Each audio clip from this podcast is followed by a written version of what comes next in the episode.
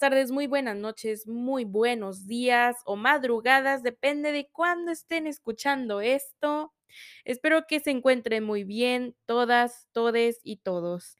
Espero que estén teniendo un bonito día, atardecer, amanecer, madrugada, em, medianoche o cuando estén escuchando esto.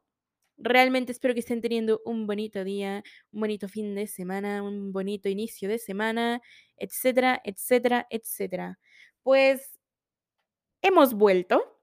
Yo creo que mucha gente no se lo esperaba, sobre todo porque soy de las típicas personas que tiene tan poquita motivación y tan poquita fuerza de voluntad que se le olvidan las cosas, se le olvidan los proyectos y bueno, aquí estoy de nuevo retomándolos o tratando de retomarlos.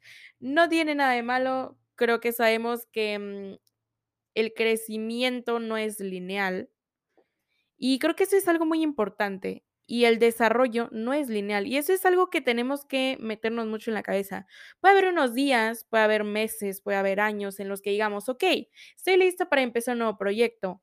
De repente ese proyecto se estanca por diferentes circunstancias, pero después podemos darnos la oportunidad de volverlo a retomar y no tiene absolutamente nada de malo. Y eso es lo que yo quise hacer esta vez. Quise traerles un poquito de sorpresa a esta vida, a las personas que les gustaba mi podcast, aunque solo hice como 2 o 3 episodios, pero aquí estamos. Y bueno, eh, quise hacer esto también como algo para mí, eh, obviamente también para ustedes, eh, precumpleaños, unos capítulos o episodios del podcast precumpleaños.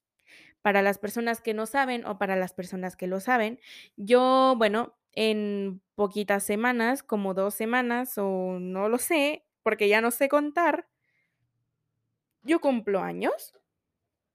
Entonces, em, quise hacer estos episodios especiales para, bueno, eh, hablar de ciertas vivencias, em, experiencias que he ido pasando y bueno, Hablar sobre todo desde mi punto de vista. Yo saben que no soy nadie profesional sobre todos estos temas, simplemente voy a hablar desde lo que más siento, desde lo que desde lo más profundo de mi ser, de lo que piense, de lo que sienta, y todo esto es totalmente improvisado. Así que si en algún momento ustedes empiezan a escuchar que yo me quedo callada, es porque posiblemente estoy pensando en el tema.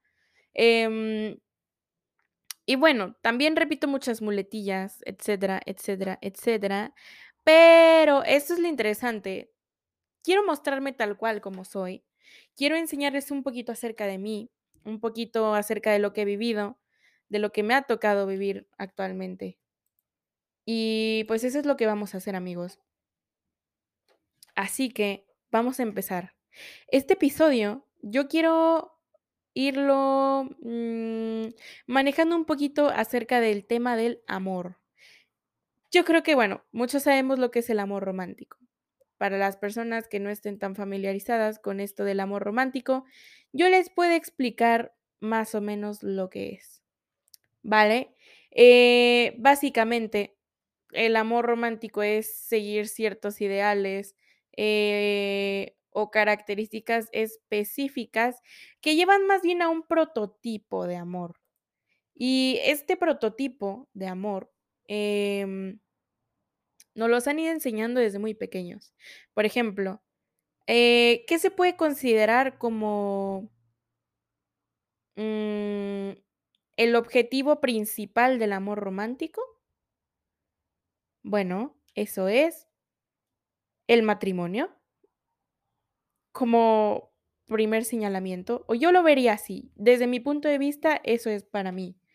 Donde el fin o donde eso acaba o el final feliz es el matrimonio. Y bueno, algunos elementos prototípicos de este amor romántico puede ser el típico amor a primera vista.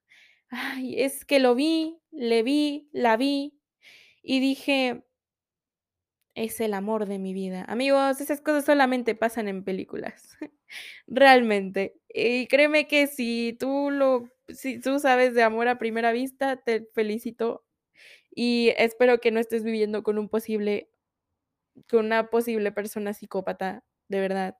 No, pero en serio. Creo que esto de amor a primera vista es una ridiculez hasta cierto punto, a mi a mi punto de vista, claro está. Yo sé que podemos compartir opinión o no, pero bueno, a ver, seamos sinceros, amor a primera vista. Claro, puede llegar a atraerme a alguien, pero totalmente enamorarme a primera vista, sin conocerle, sin conocer sus traumas. No, gracias, por ahí no paso. Por ahí totalmente no paso. Em, joder, es que es totalmente prototípico y tan clásico escucharlo en todas las películas, series, eh, que tienen que ver con romance, de: "Es que me enamoré a primera vista de esta persona", y es como "Pero, ¿cómo te vas a enamorar a primera vista de una persona que no conoces?". O sea, mm, eh, un poco raro es, un poco raro, un poco raro sí que es. Bueno, otras características que puede tener, puede ser el sacrificio por el otro. Miren, amigos, en esto les voy a dar mi punto de vista. Claramente que como personas tenemos que hacer ciertos sacrificios hacia la otra persona, pero no es tanto sacrificios. Yo no lo vería como un sacrificio. Yo lo vería más que nada como ciertos acuerdos, ciertas conductas que a veces tenemos que cambiar para el bien de la relación. Y ojo, de esto me he dado cuenta en este último, pues, pequeño lapso de tiempo en el que yo me ha tocado convivir con el amor más cerca. He tenido que mm aprender a sobrellevar las cosas amorosas, todos los temas de amor. Porque, mm, bueno actualmente se puede decir que estoy en una relación, por lo cual he tenido que aprender a sobrellevar ciertas cosas, a llegar a acuerdos, a poner límites y sobre todo a romper ciertas conductas que yo tenía que eran autodestructivas, y a la misma vez, como me destruían a mí, podía destruir a la otra persona. Así que yo como tal, en en el amor romántico sí sí que ve mucho lo del sacrificio por el otro, lo de: "Es que yo me desvivo por por tal persona", ¿no? "Es que yo puedo hacer lo que sea por esta persona", cuando la vida no es así, amigos, y no debería de ser así una relación, sinceramente. Otra de las cosas también puede ser pruebas de amor, lo cual se me hace una completa estupidez. Yo creo que la mayor prueba de amor que te puede dar una persona es el respeto la atención y la responsabilidad afectiva. Creo que es lo más importante, pero como tal, pruebas de amor de que: "No, es que si no haces esto, no me amas, no sé qué", tremenda mierda, amigos. Yo creo que es lo peor del mundo. Eso 0 de 10, la verdad. La fusión con el otro también puede ser otro elemento. Ay, que si 2 personas se vuelven una por el amor. Amigos a ver, ¿cómo les explico esto? No cuando estás en una relación no debes de mm completarte. La otra persona no te debe de completar, te debe de complementar, y esto es algo que yo aprendí en terapia, y fue algo que yo platiqué mucho con mi psicóloga. Mi psicóloga me dijo un día: "Es que no tiene por qué completarte, tiene por qué complementarte, porque tú eres una persona que tiene tu individualidad", y tiene toda la razón. Antes de ser pareja, somos personas individuales con sus propios pensamientos, con sus propios ideales, con sus propios objetivos, sueños y demás, valores, de todo. Entonces, fusionarse no es siempre lo mejor. Yo creo que también tiene mucho que ver con la comunicación para poder llegar a ciertos acuerdos. En una relación yo creo que lo más importante es que haya muchos acuerdos, acuerdos y límites. Y obra, obviamente dentro de eso es la comunicación. Para mí, esas son de las cosas más importantes. Otro elemento prototípico que puede tener el amor romántico puede ser las expectativas mágicas. O sea, encontrar a una persona que te complemente o que te complete absolutamente. Que esto también puede ser conocido como la media naranja. Créeme que nunca vas a encontrar a una persona que te complemente o que te complete a un 100%. Y eso te lo puedo asegurar. He vivido bastantes cosas y puedo asegurarte que no vas a encontrar a alguien así. Nunca va a haber una persona hecha a tu medida. Yo creo que mm, la persona con la que tú eliges estar tiene características, obviamente, eh, que te complementen, pero que sea absolutamente complementario, no es posible. No pueden tener los mismos gustos en todo. No pueden pensar totalmente igual, porque si no, eh, eso no sería muy sano ni grato, la verdad. A mi punto de vista, siempre van a existir desacuerdos, siempre van a existir problemáticas, em, pensamientos diferentes y no tiene nada de malo. Yo creo que es que volvemos a lo mismo. Yo creo que de lo más importante en una relación es la comunicación. Y ya está. Y bueno, también otra de las cosas que es un elemento bastante prototípico del amor romántico es mm, ¿cómo explicarlo? Este, este prototipo de que si no está el otro, o sea, si yo estoy en mi individualidad, me tendría que estar muriendo, desviviendo, porque la otra persona no está a mi lado.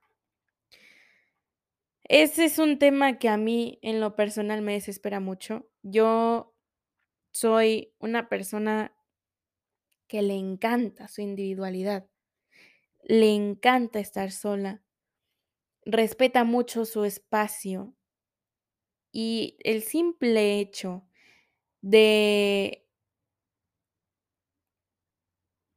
pensar que no sé, em, estar con una persona que todo el rato necesita estar conmigo porque si no siente que se muere. Yo entiendo que eso puede ser por un apego ansioso. Yo lo entiendo y lo entiendo demasiado bien. Pero yo no puedo dejar de lado mis límites ni mi individualidad por una persona. Y hasta ahí hay límites, amigos. O sea, hasta cierto punto puedo hacer un acuerdo. Ok, te pongo, no sé, eh, vamos a estar hablando por mensaje esto y lo otro, pero no te puede estar mandando mensajes siempre. ¿Por qué? Porque estoy haciendo cosas. No es que no quiera, no es que no te esté dando el lugar que mereces, pero necesito hacer cosas. Ahora, sí me ha tocado conocer personas, estar en relaciones con que es que no sé de ti en cinco minutos y es que me muero. Porque no es así, amigos, no somos totalmente necesarios para vivir para otra persona.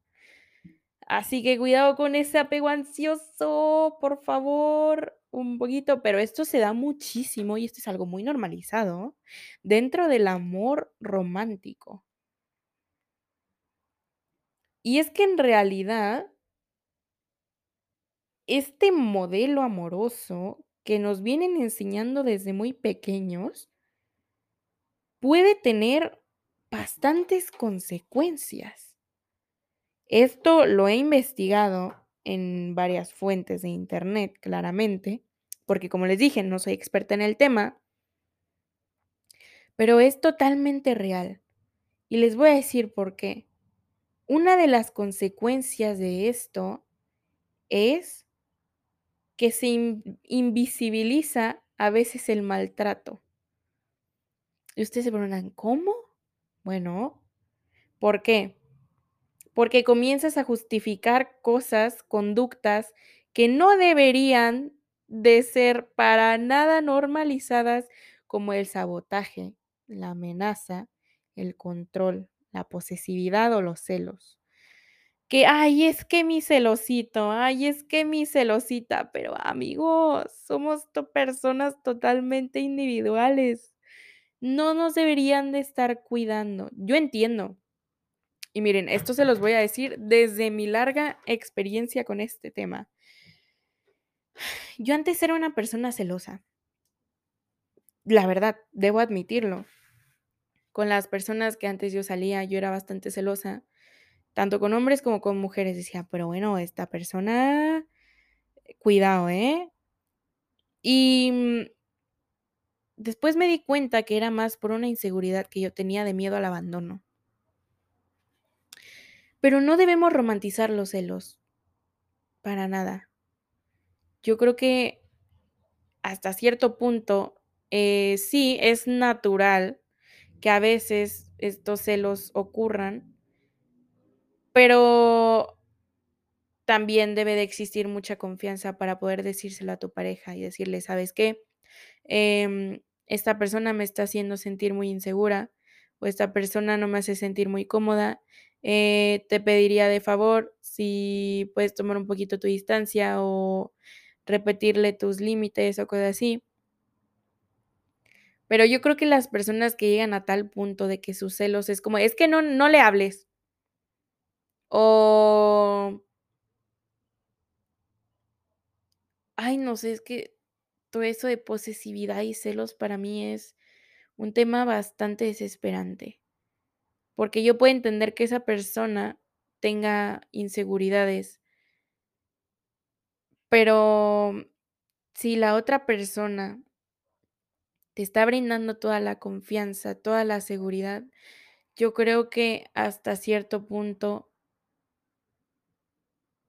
tenemos que aprender a sobrellevar y a manejar nosotros mismos y a trabajar nuestras inseguridades y nuestros celos, porque es algo que podemos trabajar y es algo totalmente trabajable, y se los digo por experiencia, o sea,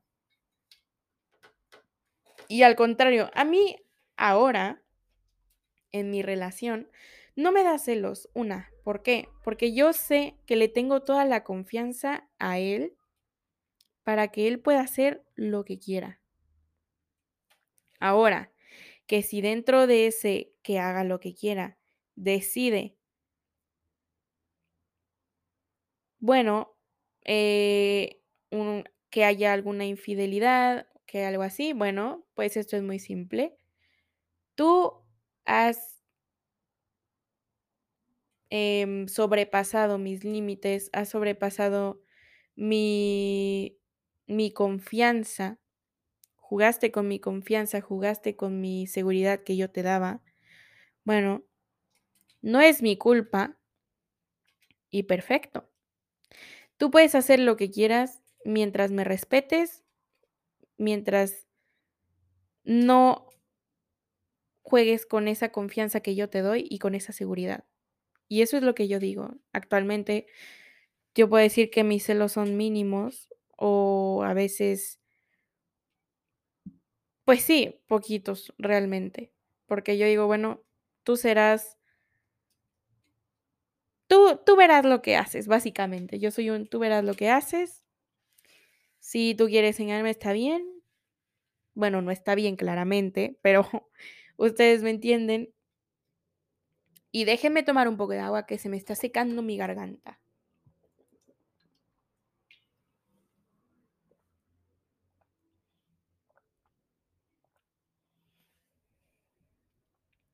Y bueno es que, ah, también otra de las cosas que tiene como consecuencia el amor romántico es que se potencia la dependencia y se cuarta la libertad individual. Y eso era lo que yo iba. El amor no siempre es estar todo el rato con el otro. El amor no no no debe de normalizarse la dependencia por la otra persona, que es que si no me contesta, eh, me muero, que es que si no paso no sé cuánto tiempo con él, me muero y me siento mal. A ver, son personas totalmente individuales con responsabilidades cada uno que tiene que hacer, y está bien, lo importante aquí es la comunicación y decir, también tienes que ser responsable efectivamente con eso, porque claramente no solo vas a decir como: "Es que tengo cosas que hacer y déjame en paz". No. Simplemente mandar un mensaje diciendo: "Oye, ¿sabes qué? Voy a hacer esto, si no contesto, bueno, posiblemente vaya a estar ocupado, no sé, media hora, una hora, así que si no te contesto, si no te mando mensaje, es por esto y listo", porque así tampoco no dejas con la incertidumbre a la otra persona. Y yo creo que es lo más importante. Pero la verdad es que en la en el amor romántico, la dependencia se potencia muchísimo, que es que si no está el otro me muero, pero es que ¿por qué te vas a morir? Si él no te da ni ni ni de vivir, o sea, eh, no es indispensable, ¿sabes? La otra persona para tu vida. Y madre mía. Y bueno, también otra de las cosas yo creo que son las expectativas, que a veces suelen ser totalmente irreales. O sea, pero totalmente irreales. Yo creo que hay que estar bien plantados en el suelo, hay que tener los pies bien plantados para darte cuenta que la persona con la que estás no es perfecta y nunca lo va a ser posiblemente, porque la perfección no existe. Y esto fue algo que a mí me tocó platicar en algún momento con mi pareja, porque él me decía: "Es que eres perfecta", y yo le dije: "No, yo no soy para nada perfecta, yo no soy para nada perfecta. Tengo muchísimos traumas, pedos mentales, cosas que aún tengo que trabajar y no soy perfecta. No quiero que me idealices de esa manera". Y bueno, poquito a poquito hemos ido trabajando eso. Y yo antes creía mucho en el amor romántico. Sinceramente, hubo un punto de mi vida en el que yo decía: "Es que seguramente" "me el amor de mi vida lo voy a conocer como en las películas, amor a la a primera vista, em" "me voy a enamorar, eh, voy a hacer todo por esa persona", porque es otra cosa que yo tenía mucho. Me desvivía por las demás personas, sobre todo por mis parejas, me desvivía mucho, entregaba mucho. De repente me daba cuenta que esa persona no me entregaba lo mismo o ni siquiera lo mínimo, y ahí fue cuando dije: "Mm, algo aquí hay mal, tanto conmigo como con la otra persona". Y bueno poquito a poquito fui aprendiendo a que debes de entregar cosas tú, pero también deben de entregarte las demás personas. Es como algo mutuo, debe de ser algo mutuo, no solamente de uno, no que tú estés entregando el 50% y la otra persona el 20%. Creo que siempre debe de ser algo mutuo. Obviamente hay excepciones, hay veces en las que nuestra pareja se puede sentir mal y es totalmente normal que nos entreguen menos de lo que nos deberían de entregar, pero creo que ahí también es un poquito de empatía hacia el otro. Y es lo mismo, son pequeñas excepciones, pequeños peros que debemos de ir cuidando. Yo antes entregaba mucho por las personas. Yo creía mucho en el amor a primera vista, mm, llegué a tener varias enamoramientos así. Claramente no acabaron bien. Una, porque yo idealizaba completamente a la persona y decía: "Es que es perfecto". Era lo más imperfecto que había en este mundo, pero yo ahí seguía idealizando a las personas. Yo decía: "Es que es la mejor persona del mundo", y era un mujeriego bully de más. Y es complicado. Y también otra de las cosas que sucede mucho en el amor romántico, sobre todo en películas, etcétera, etcétera, es la heterosexualidad. ¿Y por qué? ¿Qué, qué me refiero a esto? Que niega otras realidades. Por ejemplo, niega otras realidades de que puede haber, bueno, parejas no heterosexuales, claramente. No como la expectativa, lo que se espera, el prototipo. No, a ver, eso es algo, una, vaya, un ideal del amor romántico bastante repetitivo. Porque sinceramente, la mayoría, la mayoría de mm, series, películas y todo esto que incentivan el amor romántico siempre son parejas heterosexuales. Siempre, siempre son parejas heterosexuales. Y si existen parejas homosexuales, bisexuales, lesbianas, etcétera, etcétera, son invisibilizados. Niéguenmelo, pero es cierto. Es totalmente real. O suelen poner, lo suelen sexualizar, suelen ser muy sexualizados. Y mm, todo este tema del amor es una cosa muy complicada. Pero es importante que como persona aprendas a identificar estas mm, características de este modelo amoroso como lo es el amor romántico y te des cuenta de qué tanto lo estás aplicando en tu vida. ¿Qué tanto estás siendo consciente de lo que estás permitiendo? O sobre permitiendo. Porque también puede ser el caso que muchas veces nuestras parejas o cosas así, o estemos haciendo cosas que sobrepasen nuestros límites solamente para que la otra persona esté bien. Y tampoco es ahí, amigos. Tampoco deberíamos de recurrir a eso, la verdad. Yo creo que de las cosas más importantes de una relación son la comunicación, la negociación y los límites. Que, mm, bueno, yo fue algo que hice desde que inicié, antes de que iniciara mi relación. Yo planté mis límites y fue lo primero que hice. Le dije, ¿sabes qué? Esto sí, esto no, y ya está. La negociación también, obviamente, estar abiertos a la negociación sin sobrepasar nuestros límites y a lo que estamos dispuestos a dar. Y la comunicación es muy importante, amigos, y la responsabilidad afectiva. De verdad. Creo que es de las cosas más importantes y se los puedo decir así. Yo actualmente en mi relación soy bastante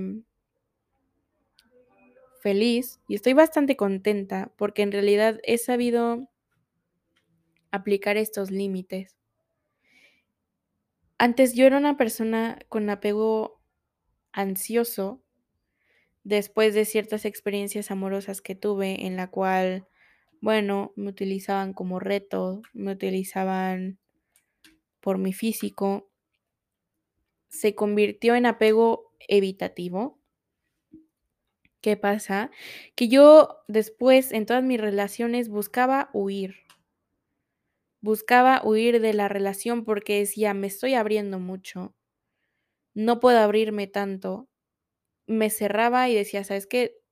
Muchas gracias, pero no.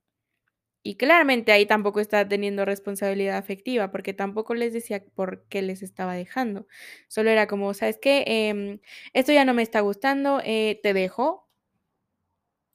Y eso tampoco debe de ser, amigos. Pero yo creo que esto debe de manejarse con mucho cuidado. Y bueno, es algo que debemos ir trabajando como personas individuales para poder tener una mejor relación, amigos. Y hasta aquí dejo este capítulo. Son 30 minutos. Yo creo que es bastante interesante. Déjenme lo que piensan en los comentarios. Déjenme lo que piensan en la cajita de comentarios que voy a dejar. Bueno, en la cajita que voy a dejar, eh, como decía, en mi Instagram, como saben, después de cada episodio, normalmente dejo una cajita de comentarios que me encantaría que rellenaran, diciéndome qué piensan acerca del episodio, lo que piensan del amor romántico, cosas si quieren corregirme en alguna, em, platicarme alguna experiencia que hayan tenido con esto y yo amablemente y obviamente que lo voy a escuchar. Créanme que me interesa mucho saber lo que ustedes opinan.